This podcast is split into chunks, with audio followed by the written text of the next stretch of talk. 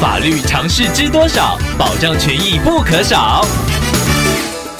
欢迎收听《法律知多少》时间，我们请到台湾瑞银法律事务所律师郑瑞伦来为您解答法律上的疑惑。各位听众朋友，大家好，我是郑瑞伦律师。郑律师您好，听众朋友小林透过官网留言板想要请问您，他最近面试了一份工作，听众被通知录取后预约一周后报到，但是过了四天后突然接到了公司电话，对方声称为了避免听众能力不足而必须被资遣。公司也必须背负资遣劳工的名声，所以要求听众签订一个月的定期契约。想要请问郑律师，这样是不是违反劳基法了呢？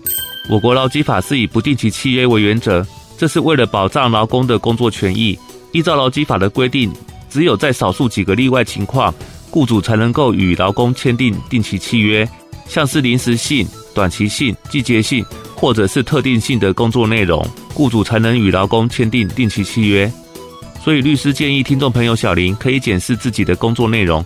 如果自己负责的业务是具有继续性质的工作，雇主就不能用定期契约来雇佣你。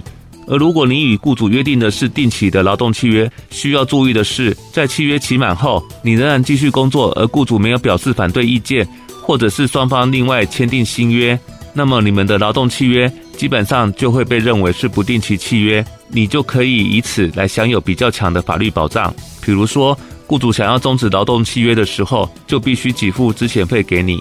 而目前实务上仍然有许多雇主是以定期契约来规避相关责任，这已经明确违反劳基法。